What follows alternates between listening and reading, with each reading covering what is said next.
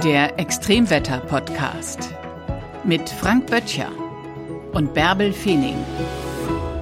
Und damit moin und herzlich willkommen zur neunten Folge unseres Podcasts. Heute wird es kalt, Schnee, der von vorne kommt. Mit ziemlich viel Wind und äh, Schnee ist ja eines meiner absoluten Lieblingsthemen. Ich bin ja quasi zum Meteorologen geworden durch die Schneekatastrophe 78, 79. Echt? Die werden wir uns auch nochmal anschauen, denn auch das war ein echter Schneesturm. Heute geht's also um Schneestürme und um Blizzards, eines meiner absoluten Lieblingsthemen. Und da bin ich natürlich gerne in meinem Element, weil Schneestürme eine ganz besondere Faszination auslösen. Sie sind natürlich gefährlich, das ist gar keine Frage. Aber der Schneesturm 78, 79 hatte eben etwas geschafft, was ich als Kind ja nie hinbekommen habe. Der hat es hinbekommen, dass die Schule drei Tage lang ausfällt. Ich kann dir sagen, da waren Schneestürme und ich sofort total eng miteinander befreundet. Ich habe mich äh, sofort gut mit denen verstanden und wollte, dass die am liebsten jedes Jahr wiederkommen und das ganze Jahr auch anhalten, weil eben dann die Schule so schön ausfällt. Und Schneestürme haben etwas unglaublich Faszinierendes. In kurzer Zeit fällt eben sehr viel Schnee und wenn der Sturm dann nachlässt, dann ist es mucksmäuschenstill, weil eben Schnee, wenn er in großen Mengen fällt, ja letztlich wie in so einem Tonstudio, wo man überall Papprollen im, im Studio hat, um den Ton möglichst äh, gut zu dämpfen, einen unglaublich dämpfenden Effekt hat. Es wird mucksmäuschenstill. Alle Geräusche werden von den einzelnen Schneekristallen in alle Richtungen re reflektiert und dann ist es total leise und das hat etwas unglaublich Faszinierendes. Also Schneestürme sind schon auch, vor allem wenn der Schnee dann gefallen ist, wirklich ganz faszinierend. Ja, ich finde das auch. Ich finde auch, so ist Winter eigentlich gedacht, dass es einfach alles ein bisschen zur Ruhe kommt. Das denke ich immer dann, wenn es mal geschneit hat. Und ich denke auch, so ist es eigentlich gedacht, dass in dieser dunklen Jahreszeit die Erde in ein frisches Weiß gehüllt ist, weil es ist dann nämlich gar nicht so dunkel. Na, wenn es dann nämlich geschneit hat und danach die, der, der Mond rauskommt in der Nacht beispielsweise, dann leuchtet es eben alles auch relativ hell. Also die Nächte sind einfach im Winter viel heller, wenn es geschneit hat. Passiert eben nur sehr selten, aber bei Schneestürmen geht's eben alles ziemlich flott. Der Wind ist heftig und es gibt tatsächlich klare Kriterien für einen Schneesturm. In den USA, ein Blizzard genannt, gibt es ganz klare Kriterien. Drei Stück sind das. Der Wind muss erstmal eine mittlere Geschwindigkeit haben von Windstärke 7, also nicht ganz Sturmstärke, das wäre Windstärke 8, 62 Kilometer pro Stunde. Die Böen sind da meistens so, aber Windstärke 7 reicht bei Schnee schon mal aus, dass es eben das zweite Kriterium gibt, nämlich eine Sichtweite unter 400 Metern. Der Schnee fliegt also ziemlich dicht gedrängt, sodass man eben kaum was sehen kann und er muss mindestens drei Stunden lang anhalten. Das ist also für die USA zumindest, was die Blizzards angeht und so heißen diese Schneestürme dort, dort das entscheidende Pack von Kriterien Kriterien. Wenn nur zwei stattfinden, dann ist es eben nur ein Wintersturm, aber eben kein, kein Blizzard. Es gibt übrigens weltweit diese Stürme. Die haben aber überall unterschiedliche Namen. Ähnlich wie bei den Hurricane auch, die ja auch nicht überall gleich heißen. So heißt ein Schneesturm beispielsweise in den Anden in Peru Yalka. Und wenn man nach Zentralasien schaut, wo es die Dinger eben auch gibt, diese wilden Stürme, da heißen sie Porga. Und wenn man nach Kasachstan oder Westsibirien schaut, da heißen diese Winterstürme dann Buran. Faszinierend, was du alles weißt, Frank. Aber im Grunde ist es immer Schnee, der dir ins Gesicht weht. Ja, und damit das überhaupt passiert, braucht es in der Atmosphäre bestimmte Voraussetzungen. Es braucht also als allererstes genug Feuchtigkeit, denn ohne Feuchtigkeit kann sich ja auch überhaupt gar kein Schneekristall bilden und davon auch gleich ziemlich viele, weil man braucht Milliarden von Schneeflocken, die da durch die Gegend wirbeln. Das heißt, man braucht viel Feuchtigkeit in der Luft. Wenn es aber richtig kalt ist, da kann die Atmosphäre eben kaum Feuchtigkeit aufnehmen. Also muss diese Feuchtigkeit irgendwo herkommen. Und wenn es dann kälter wird und die Luft nicht mehr so viel Feuchtigkeit aufnehmen kann, dann kommt dieser, diese Niederschlag, diese Feuchtigkeit eben als Schnee aus den Wolken heraus. Also häufig entstehen eben Blizzards, wenn sehr feuchte, sehr warme Luft herangeführt wird, meistens eben auf der Nordhalbkugel südlich, aus südlicher, südwestlicher Richtung dieser Tiefdruckgebiete. Also das Blizzards sind immer auch große Tiefdruckgebiete, große Stürme. Und auf der Nordseite kommt eben Kaltluft ins Spiel. Und dann schiebt sich diese Warmluft über die Kaltluft. Kaltluft ist schwerer, deshalb sinkt sie in die tieferen Luftschichten ab. Die Warmluft schiebt sich oben drüber, verwirbelt in diesem Tiefdruckgebiet in Richtung nach also nach oben.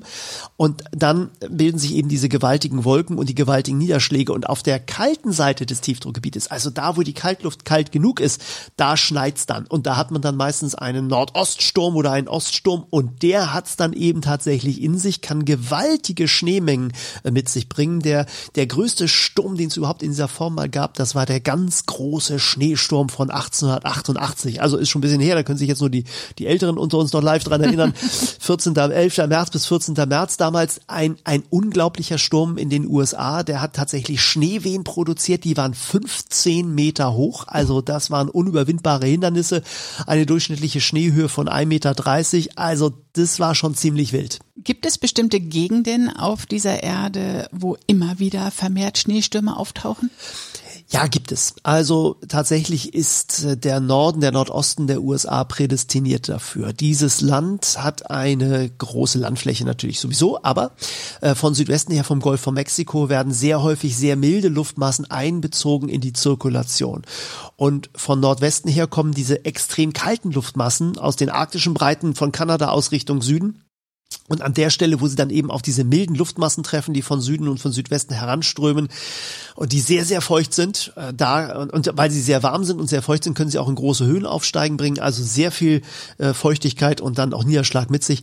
Und deshalb gibt es vor allen Dingen im äh, mittleren und im Nordosten der USA und in Kanada diese gewaltigen Blizzards, diese gewaltigen Schneestürme. Und tatsächlich fast jeden Winter ein, zwei, drei sind da eigentlich in der Regel äh, immer anzutreffen. Kann man die gut vorhersagen?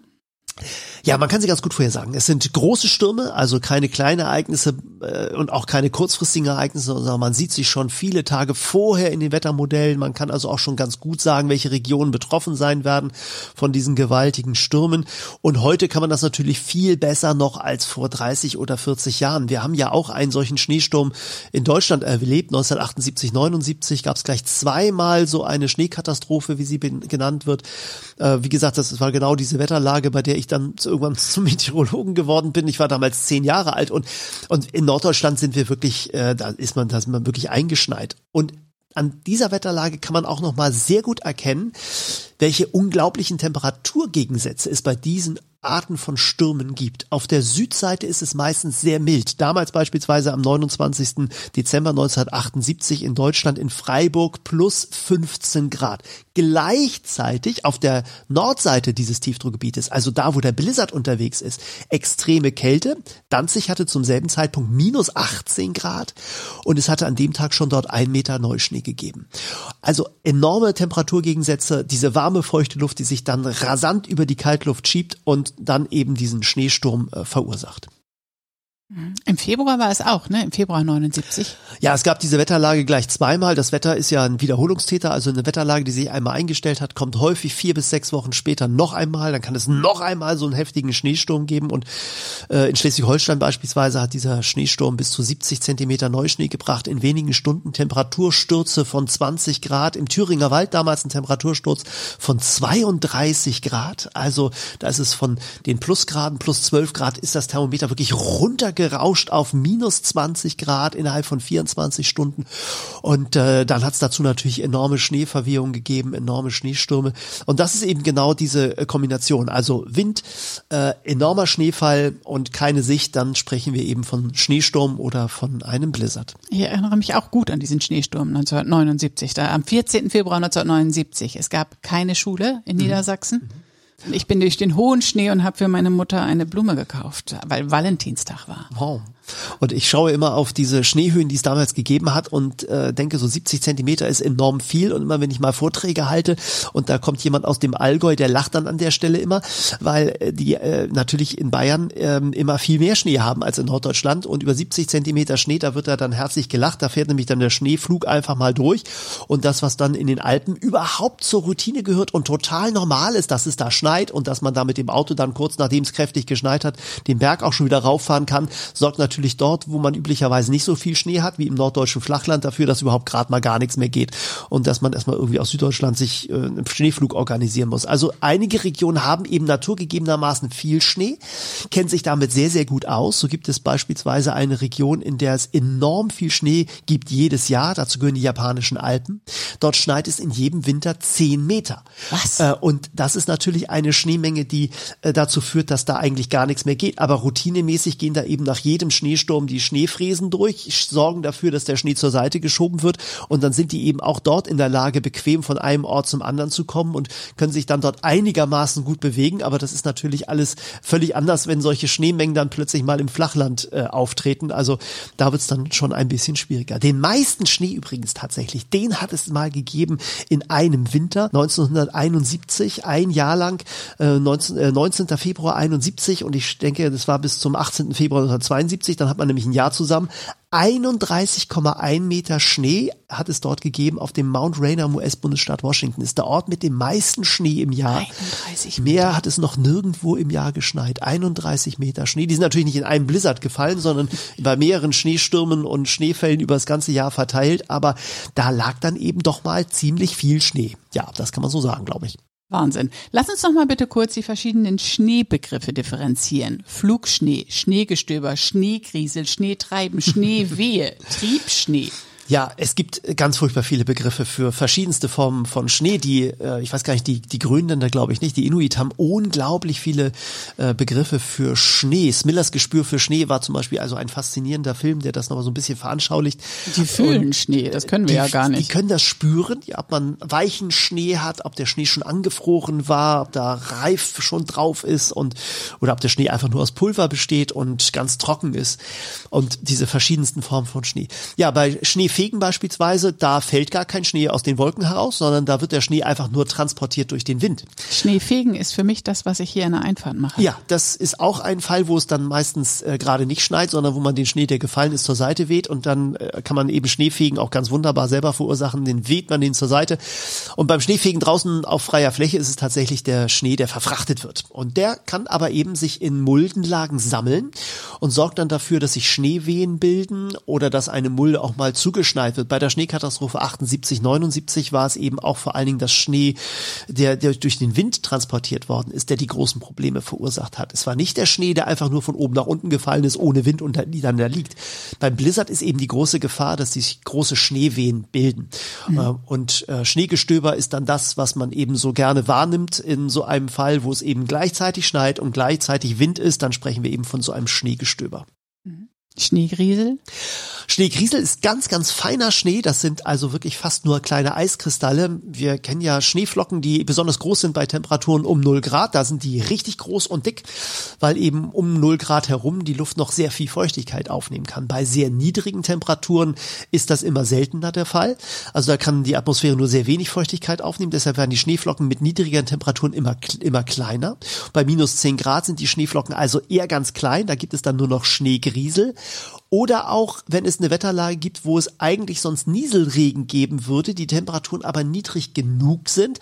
So eine tief hängende Wolkendecke, aus der es dann nur so ganz, ganz feine Eiskristalle herunterrieseln, dann nennt man das Ganze Schneegriesel. Übrigens nicht zu verwechseln mit dem Diamantstaub, den gibt es nämlich auch in ganz, ganz, an ganz, ganz klaren Tagen im Winter, minus 10, minus 12 Grad, minus 15 Grad. Wolkenloser Himmel, da reicht es tatsächlich aus, dass sich in der Atmosphäre kleinste Eiskristalle bilden. Die sind wirklich winzig und diese Eisnadeln, die rieseln dann ganz vereinzelt zu Boden. Die Sonne scheint so ein bisschen durch und dann sieht es aus wie Feenstaub, wo dann diese kleinen Eiskristalle so ein bisschen in der Sonne leuchten. Aber das ist natürlich weit weg von einem Schneesturm und Blizzard. Sieht nur schön aus. Bleibt noch Flugschnee und Triebschnee. Ja, der Triebschnee ist letztlich ganz ähnlich wie der wie das Schneefegen. Da wird der Schnee eben auch transportiert. Trieb ist schon ein bisschen der Begriff dafür, also der Transport von Schnee, der dann über die Landschaft geweht wird, also ähnlich wie Schneefegen beispielsweise. Und was war das zweite, was du noch gesagt hast? Flugschnee. Flugschnee. Ja, Flugschnee ist im Prinzip auch genau äh, ein weiterer Begriff für das gleiche Phänomen, also Schnee, der durch den Wind transportiert wird, ohne dass es dazu Neuschnee gibt, ist also nicht der Schnee, der aus dem Schneeflug herausgeflogen kommt und wo man dann an der blöden Stelle steht und wird dann einfach eingeschneit, weil man auf dem Fußweg steht und die Straße wird gerade frei. Das ist also nicht der Schnee, der vom Schneeflug kommt, sondern eben auch der durch den, auch nicht der vom Flugzeug runterfällt oder sowas. Also auch das sind Assoziationen, die man machen könnte, aber die sind alle, die stimmen alle nicht, sondern es handelt sich tatsächlich auch um Schnee, der mit dem Wind verfrachtet wird. Hast du als Meteorologe Meteorologe noch weitere Schneeterminologien?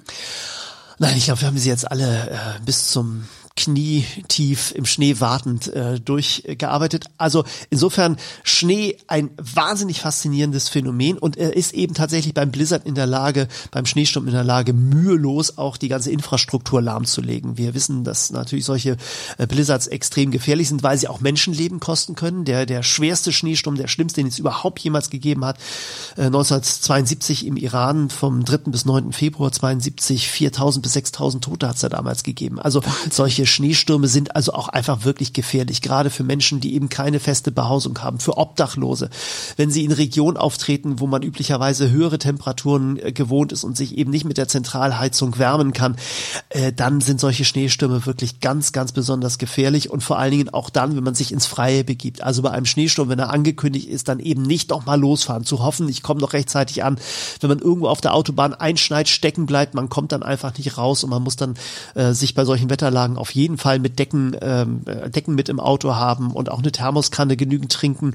Äh, das ist schon eine wirklich gefährliche Wetterlage. Wir, wir haben sie so selten bei uns in Mitteleuropa, aber wenn wir sie ankündigen als Meteorologen, wenn wir das im Fernsehen sagen, was da passiert und so eine Wetterlage kommt, dann sollte man wirklich zu Hause bleiben. Man hat da draußen dann nichts zu suchen. Es ist wirklich, solche Wetterlagen sind wirklich, wirklich gefährlich. Blizzards, Schneestürme gehören zu den gefährlichsten Wetterlagen überhaupt. Mhm. Gucken wir mal nach vorne. Nächstes Mal wird es nicht weniger gefährlich. Ja, gerade wenn man auf dem Meer unterwegs ist, da gibt es nämlich Wetterlagen, die durchaus dazu führen, dass man überraschende Phänomene bekommt. Und denen gehen wir nächstes Mal nach. Den Freakwaves gehen wir auf die Spur. Das sind die größten Wellen der Erde. Das war der Extremwetter-Podcast mit Frank Böttcher und Bärbel Feening.